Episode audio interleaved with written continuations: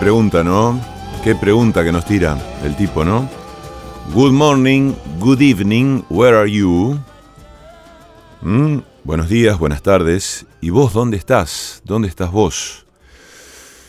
Esto me recuerda a unos amigos em, que tienen un amigo que suele decir en las reuniones, suele decirles a otros amigos suyos, cuando vengas, traete. Cuando vengas, traete. ¿eh? Estar, estar en el momento, ¿no? Estar.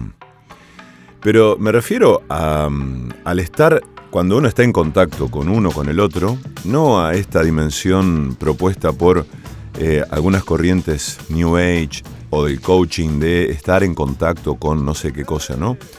Sino simplemente estar presente, estar en, en cuerpo y alma en el momento en que se habita, ¿no?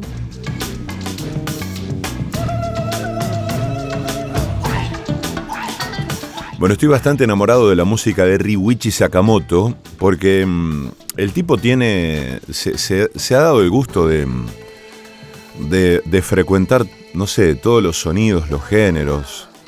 Em, este es un disco impresionante. Eh, se llama Beauty. Beauty. Eh, en el tema que escuchábamos recién, ¿no? Del Good Morning, Good Evening, Where Are You? Hay así como guitarras clásicas, guitarras españolas, sonidos un poco latinoamericanos, una, voz eh, que suena africana, ¿no? Bueno, perdonen las definiciones y esas cosas, pero así me suena a mí.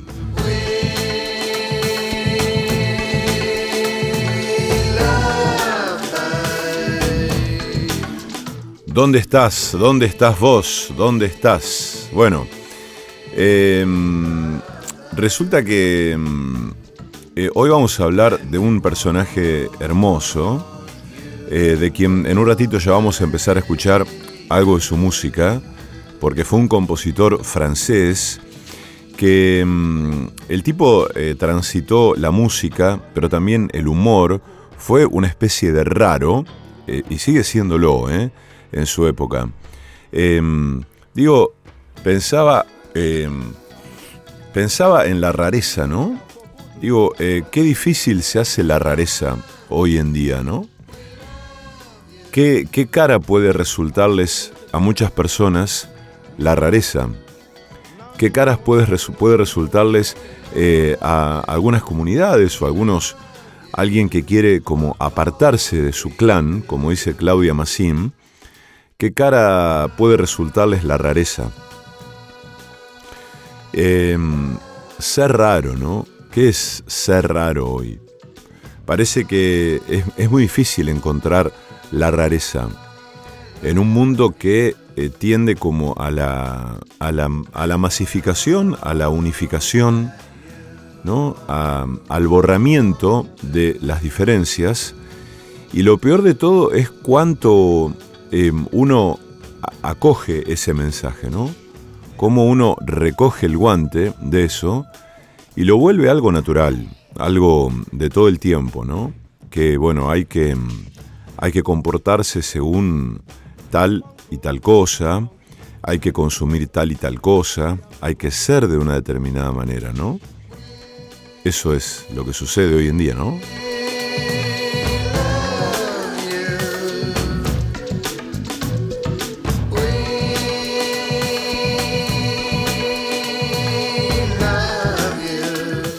El músico del que, mm, del que les hablo, del que vamos a hablar hoy y vamos a, también a, desembocar en una historia muy, muy tierna, ¿no? muy entrañable y muy graciosa también, es Eric Satie.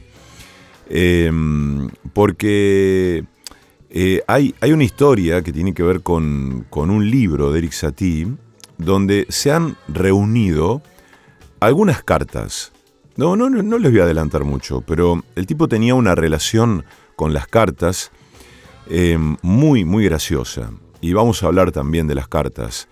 Em, ese, ese lenguaje. Las cartas son un lenguaje, ¿no? Eh, en un ratito vamos a estar hablando de eso aquí, pero nos vamos a quedar escuchando un poquito de esta eh, gimnopedí de Eric Satie. Aquí ahora.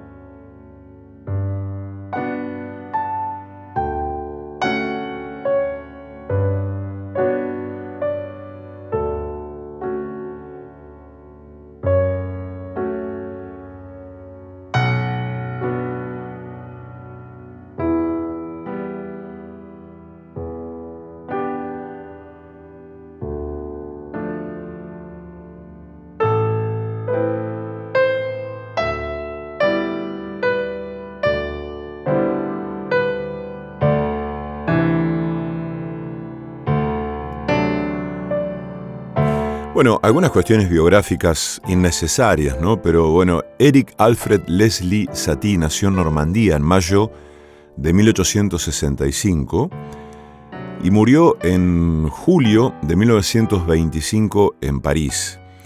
Eh, hay una... Mm, eh, está la casa, ¿no? Donde, donde nació y donde vivió eh, sus primeros años Eric Satie, allí en Normandía, en Calvados. Yo digo Calvados y, inevitablemente me viene el licor, ¿no? El Calvados. Que si mal no recuerdo, es un licor eh, a base de manzanas. Em, bueno, no, no, vamos a recorrer la vida de, de Satie y demás, pero sí algunos rasgos que em, lo hacen, lo hacen raro, ¿no? En 1912 vio el éxito de sus breves piezas humorísticas para piano.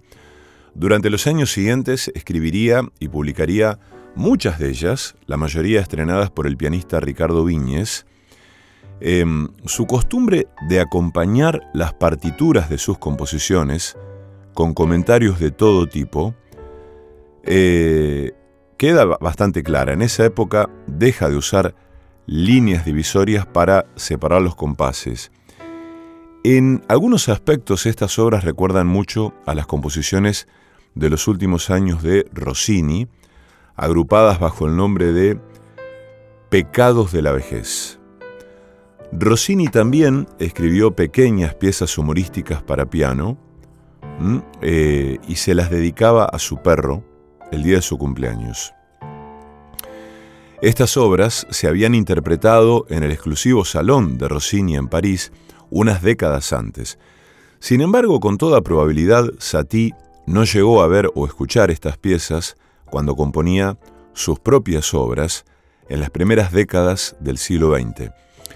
Estas obras de Rossini no se habían publicado en aquella época. Se dice que Diaghilev descubrió el manuscrito de estas piezas de Rossini alrededor de 1918 en Nápoles, antes de poner en escena la Boutique Fantasque, aproximadamente en la misma época en que Satie dejó de escribir comentarios humorísticos en sus partituras. Pero la verdadera aceleración en la vida de Satie no vino del éxito creciente de sus obras para piano, de hecho fue Ravel quien probablemente sin saberlo activó lo que habría de convertirse en una característica del Satie posterior, ser parte de todas las corrientes vanguardistas que se desarrollaron en París en los años siguientes. Estas corrientes se sucedieron rápidamente unas a otras, convirtiendo sin duda a París en la capital artística de la época, cuando el comienzo del nuevo siglo pareció entusiasmar a tantos.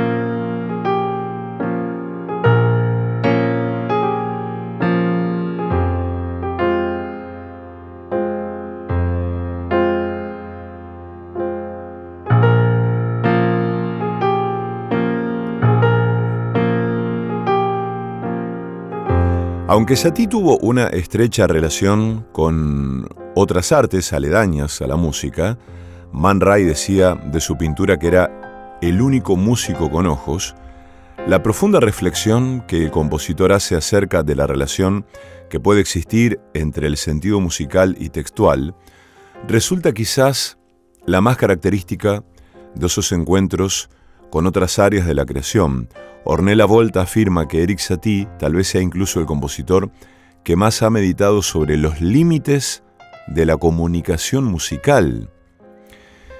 Tuvo relación con grandes pintores como Baladón, Zuloaga, Picasso, Picabia, Juan Gris o Derain. De ellos envidiaba la capacidad de crear obras que, al instante y de forma plena, fueran captadas por la vista reconociendo la limitación que como compositor tenía al tener que representar la música de forma gráfica, que no alcanzaba ni al oyente ni a la propia música, buscó la forma de embellecer sus manuscritos acercándolos visualmente a lo que la música debía transmitir.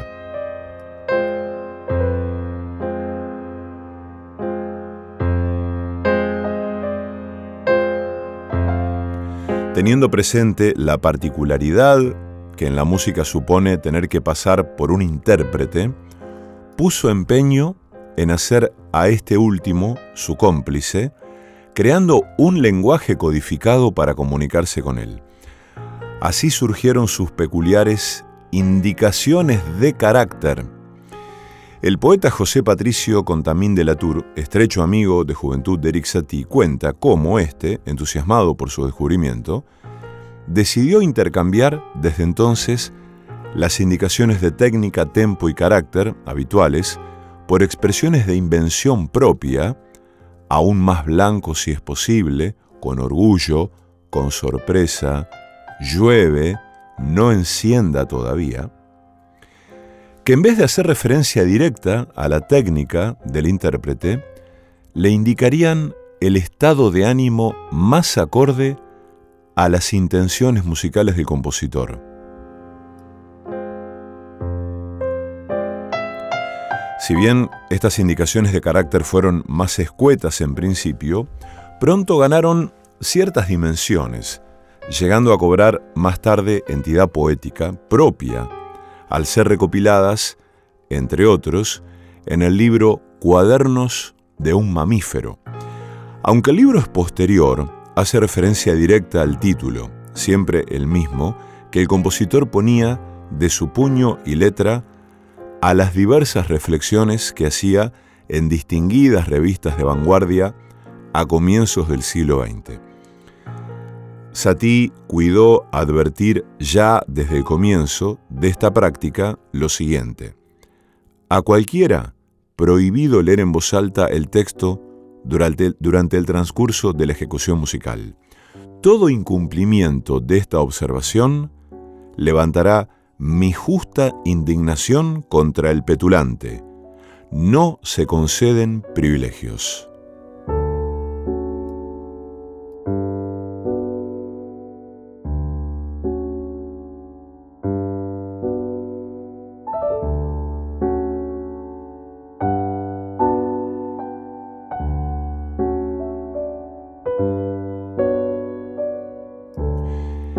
Estos textos para no ser leídos, en ocasiones relatos, en ocasiones pinceladas poéticas, no siempre mantenían una relación significado-música, mientras que en unas obras el autor busca que el sentido del texto evoque al intérprete el carácter de manera precisa, en otras sí que encontramos una relación de significado más directa, como cuando en varios ejemplos el texto hace referencia a citas musicales ocultas, melodías procedentes tanto de la música popular de la época como de la música culta, contemporánea incluso. Eric Satie buscaba acercar su música a la gente de su época. Para ello, en ocasiones tomaba melodías y temas del imaginario musical de su tiempo y las moldeaba, rearmonizaba y transformaba para hacerlas suyas.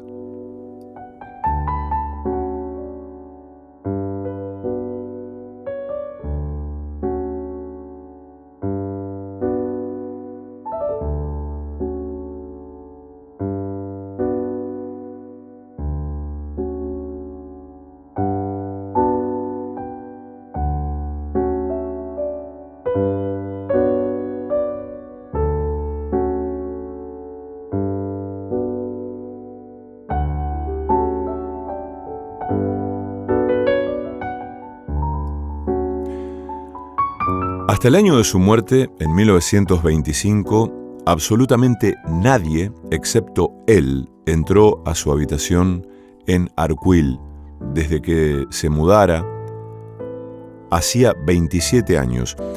Lo que sus amigos descubrieron ahí, después de su entierro en el cementerio de Arcuil, tenía el encanto de la tumba de Tutankamón, además del polvo y las telarañas, lo cual, entre otras cosas, aclaró que Satie jamás compuso usando su piano, descubrieron numerosos objetos, una colección de unos 100 paraguas, algunos aparentemente jamás usados, el retrato que le hizo su amiga Suzanne Baladón en 1893, cartas de amor y dibujos de la época de Baladón, otras cartas de todos los periodos de su vida. Su colección de dibujos de edificios medievales, desde entonces sus amigos empezaron a ver la relación entre Satie y ciertos anuncios de periódicos anónimos acerca de castillos de plomo y cosas parecidas, otros dibujos y textos de valor autobiográfico, pero vamos a detenernos un poco en particularmente este asunto de las cartas.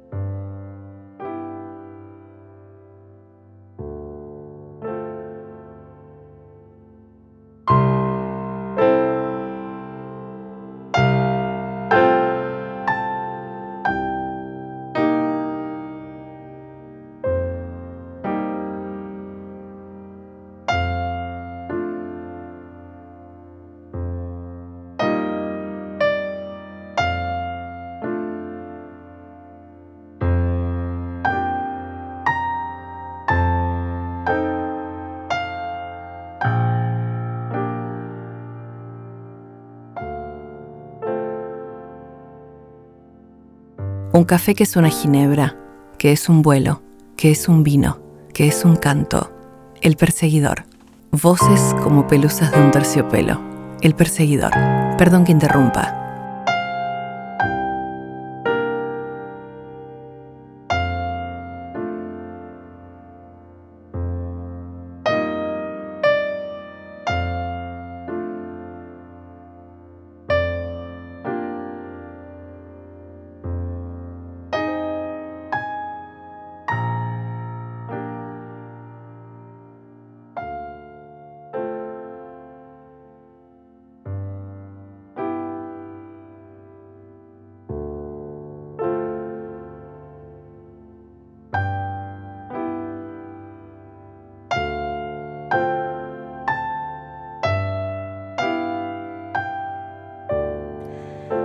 Este es un artículo de Enrique Vila Matas para el diario El País, escrito hace algunos años, que mm, tiene que ver con una estadía, una, cobertura que Enrique Vila Matas tiene que hacer, y vamos a, a desembocar en esa historia.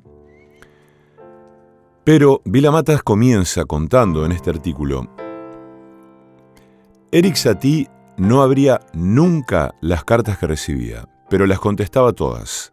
Miraba quién era el remitente y le escribía una respuesta. Cuando murió, encontraron todas las cartas por abrir y algunos amigos se lo tomaron a mal. Sin embargo, no era para enojarse.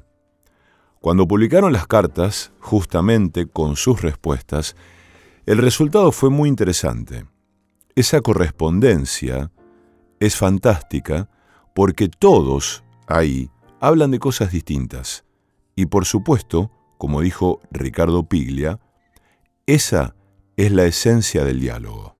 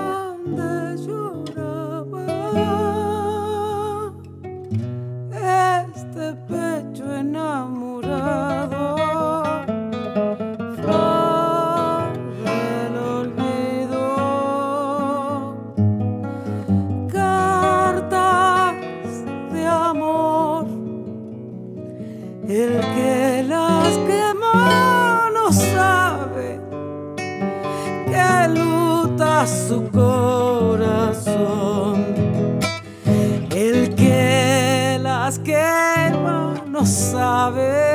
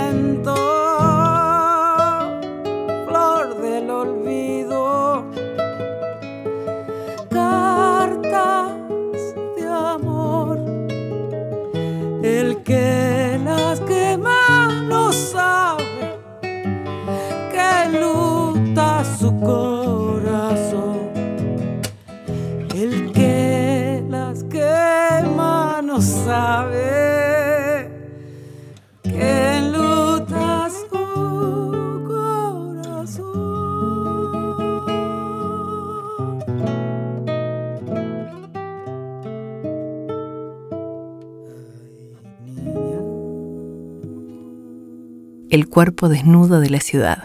El perseguidor.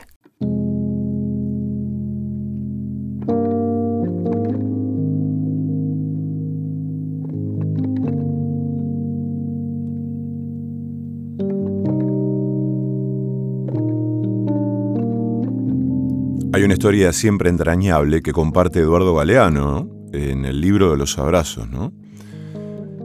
Em, siempre hay un. hay como cierto. em, en, ciertos ámbitos de la literatura hay, hay cierto menoscabo con escritores como Eduardo Galeano o Mario Benedetti, ¿no? que mm, quizás eh, después se los ubican como escritores o lecturas, autores de lecturas de adolescencia, ¿no?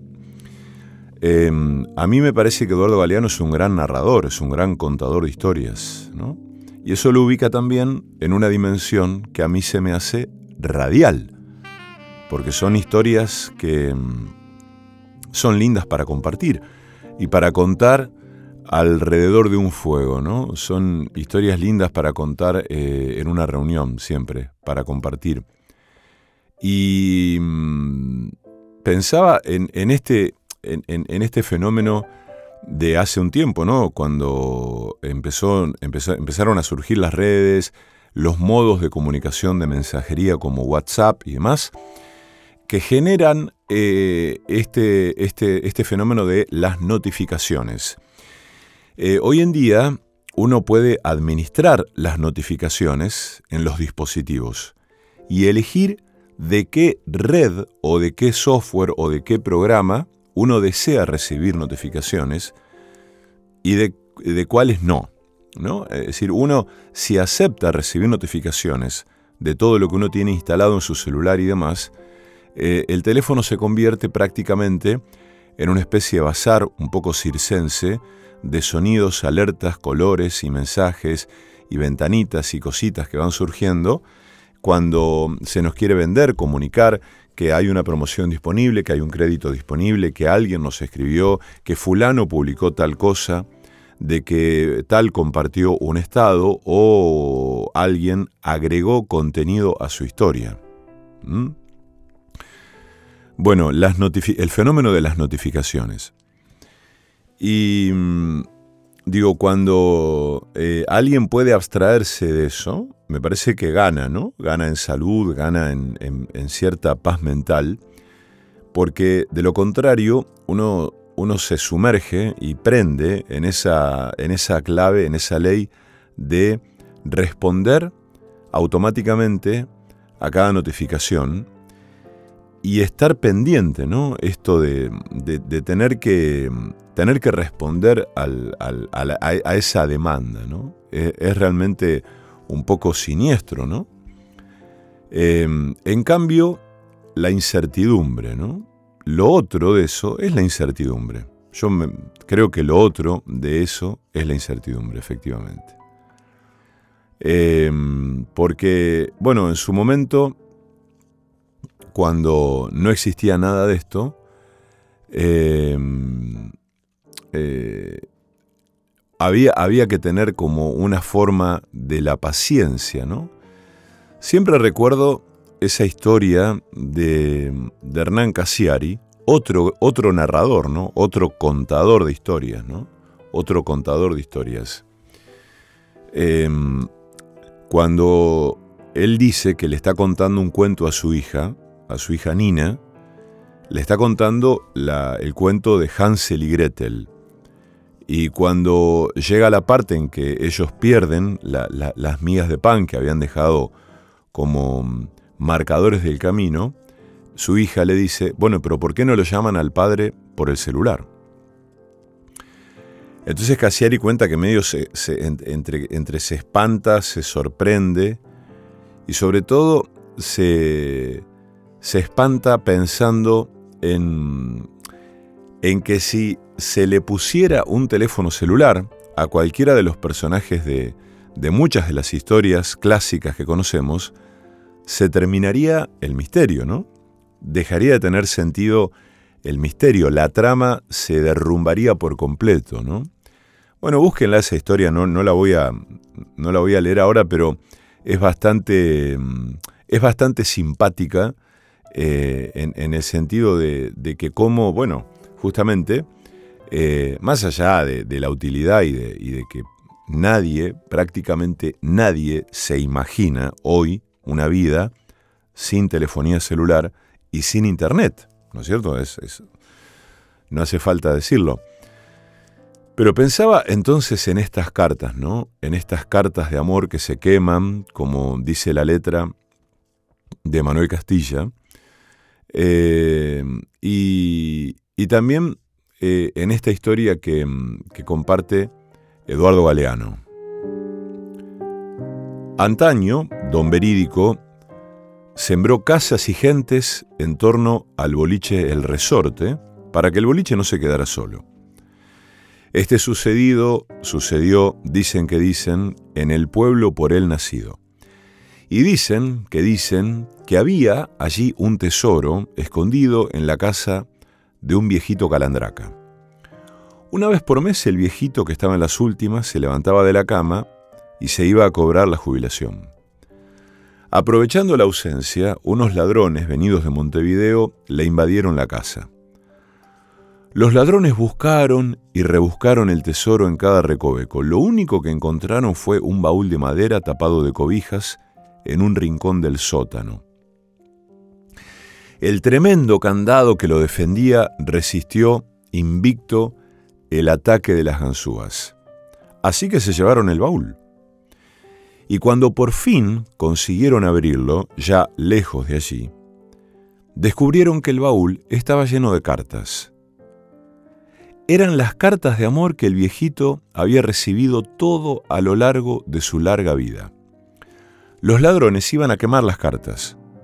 Se discutió, finalmente decidieron devolverlas, y de a una, una por semana. Desde entonces, al mediodía de cada lunes, el viejito se sentaba en la loma, allá esperaba que apareciera el cartero en el camino, no bien veía asomar el caballo gordo de alforjas por entre los árboles, el viejito se echaba a correr. El cartero, que ya sabía, le traía su carta en la mano, y hasta San Pedro escuchaba los latidos de ese corazón loco de alegría de recibir palabras de mujer.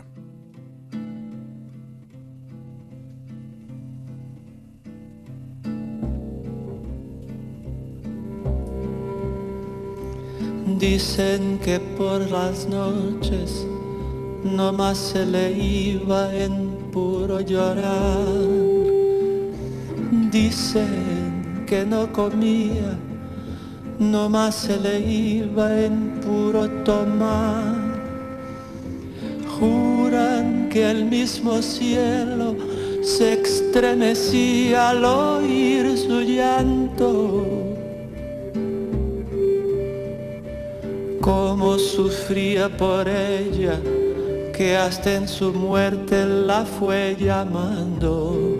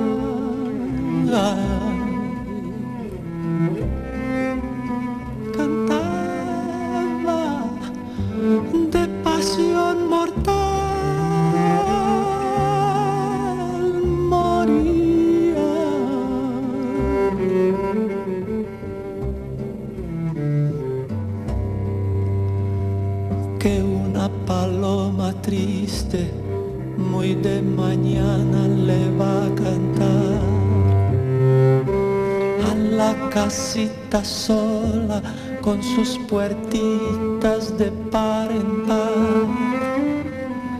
Juran que esa paloma no es otra cosa más que su alma. Que todavía la espera a que regrese la desdichada.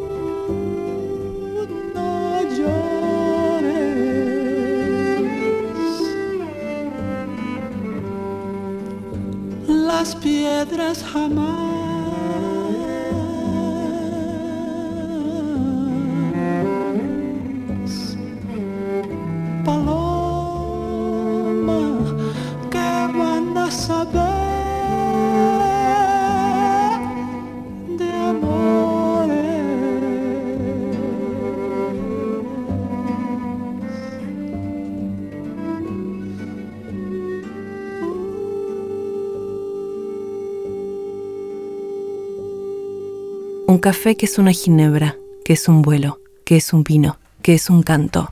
El perseguidor.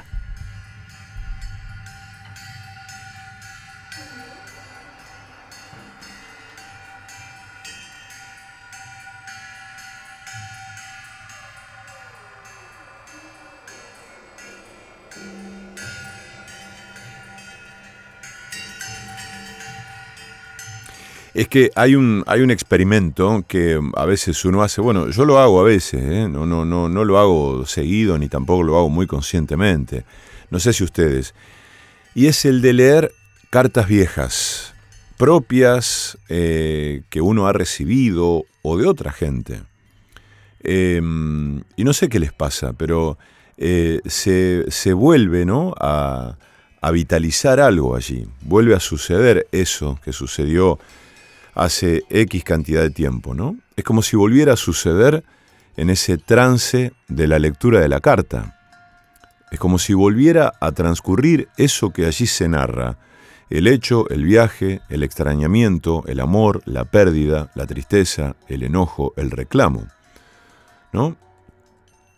Em, hace algunos años cuando eh, en, mi casa de la infancia eh, tuvo que ser desocupada y demás, en, el, triste y angustiante trámite de deshabitar, de desocupar la casa, eh, con el propósito de resguardar una caja con fotos de mis padres em, y de la familia y nuestras, de mi hermano y mías, me encontré con un montón de cartas, pues no sabía que estaban allí. Y son las cartas eh, de amor que mm, mis padres enviaban cuando eran jóvenes y novios.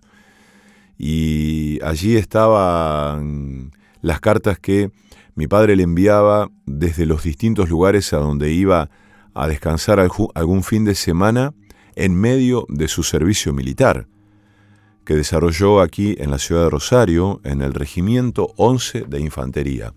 Esa expresión la tengo tan clara y tan patente, ¿no? El Regimiento 11 de Infantería. Y hasta mi padre hasta a veces la, decía con cierto orgullo, ¿no? Como un lugar a donde él frecuentó, entregado a esa, eh, a esa tarea completamente absurda, ¿no? De el servicio militar. Pero claro, ese tiempo de distancia, que fue de un año aproximadamente, dio lugar a un fecundo intercambio febril de cartas de amor donde él le dice que está en Casilda y que está parando en un pequeño hotel y que comió tal cosa y que la extraña y que no ve la hora de no sé qué. Y vuelve a suceder, ¿no? Vuelve a emanar ese intercambio el perfume, ¿no? Eh, de esa época, de lo que en esas cartas se decía y se compartía. Y se sabe, ¿no? La paciencia, la incertidumbre, la espera.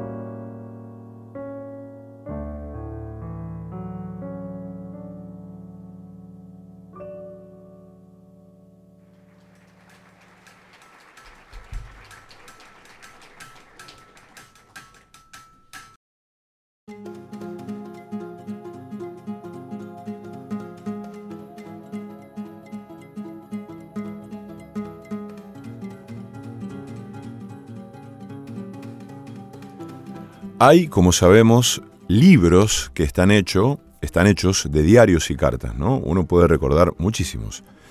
Em, del diario de fulano o fulana, carta de tal cosa. ¿no? Hace, hace algunos programas frecuentábamos un libro entrañable de María Negroni que se llama Cartas Extraordinarias, em, en el que ella se imagina cosas ¿no? que le diría, eh, eh, por ejemplo, Julio Verne a su padre, eh, y así, ¿no? Los hijos de Emilio Salgari a Emilio Salgari. Bueno, son cartas, cartas apócrifas que, tienen que ver con las lecturas que, que, ella ha tenido y que a ella indudablemente la han, la han marcado durante toda su vida, ¿no?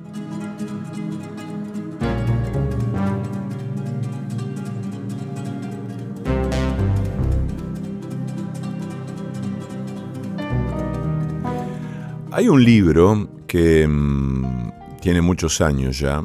Eh, yo lo leí en la adolescencia y me sentí muy feliz al leer. Es una. Luego se definió esta novela como una novela de fantasía gótica. Estoy hablando de Drácula. Estoy hablando de eh, Bram Stoker, Abraham Stoker, eh, con esta novela que mm, ha dado tanto material al cine, a la fantasía, al género de terror, al género de vampiros, que mm, ha, virado a, un formato tan particular, ¿no? tan lavado, tan, eh, no sé cómo decirlo, ¿no?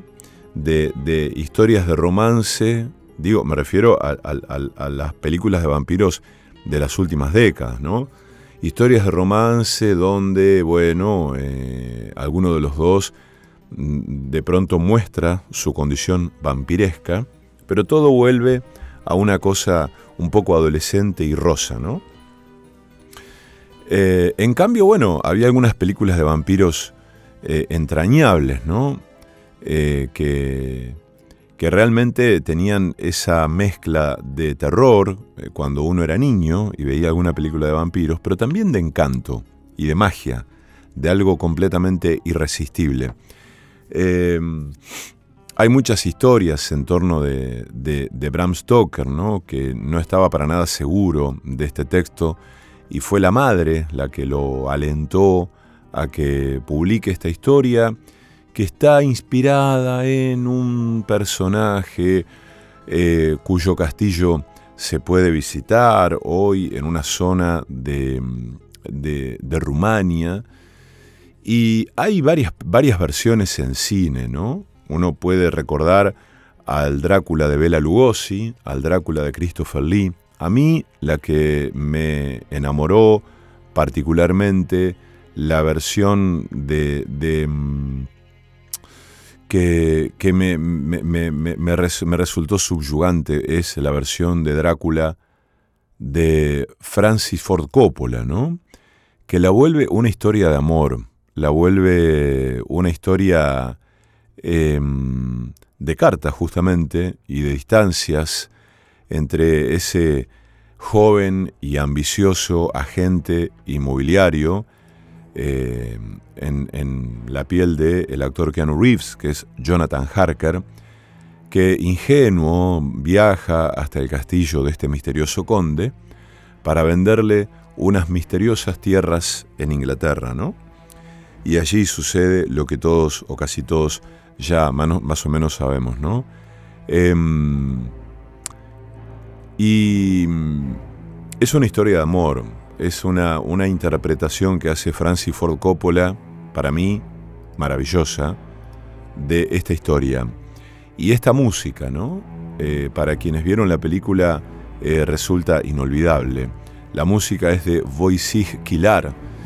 Hay algunos videos en YouTube que se pueden ver con la orquesta que grabó efectivamente esta música, tocando toda la banda de sonido de la película Drácula eh, allí, en un teatro, en una sala y es realmente una maravilla.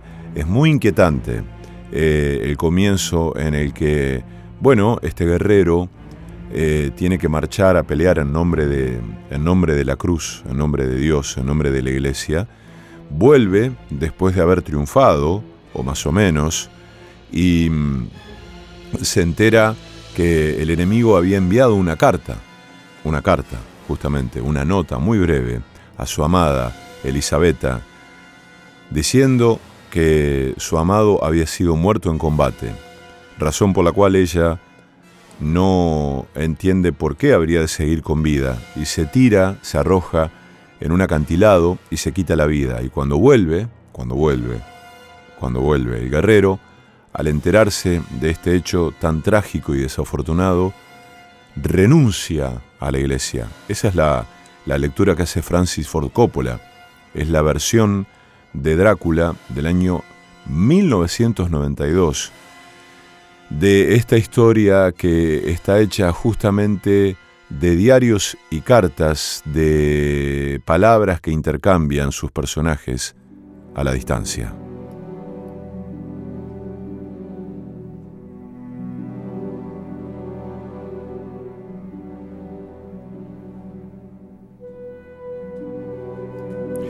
Carta de Jonathan Harker a Mina Murray, 19 de mayo. Es seguro que estoy atrapado. Anoche el conde me pidió, en el más suave de los tonos, que escribiera tres cartas. Una diciendo que mi trabajo aquí ya casi había terminado y que saldría para casa dentro de unos días. Otra diciendo que salía a la mañana siguiente de que escribía la carta. Y una tercera afirmando que había dejado el castillo y había llegado a Bistritz. De buena gana hubiese protestado, pero sentí que en el actual estado de las cosas sería una locura tener un altercado con el conde, debido a que me encuentro absolutamente en su poder. Y negarme hubiera sido despertar sus sospechas y excitar su cólera. Él sabe que yo sé demasiado y que no debo vivir, pues sería peligroso para él mi única probabilidad radica en prolongar mis oportunidades. Puede ocurrir algo que me dé una posibilidad de escapar. Vi en sus ojos algo de aquella ira que se manifestó cuando arrojó a la mujer rubia lejos de sí. Me explicó que los empleos eran pocos e inseguros, y que al escribir, ahora seguramente le daría tranquilidad a mis amigos, y me aseguró, con tanta insistencia, que enviaría las últimas cartas, las cuales serían detenidas en Bistritz hasta el tiempo oportuno, en caso de que el azar permitiera que yo prolongara mi estancia, que oponérmele hubiera sido crear nuevas sospechas. Por lo tanto, pretendí estar de acuerdo con sus puntos de vista y le pregunté qué fecha debía poner en las cartas. Él calculó un minuto, luego dijo, la primera debe ser del 12 de junio, la segunda del 19 de junio y la tercera del 29 de junio. Ahora sé hasta cuándo viviré. Dios me ampare.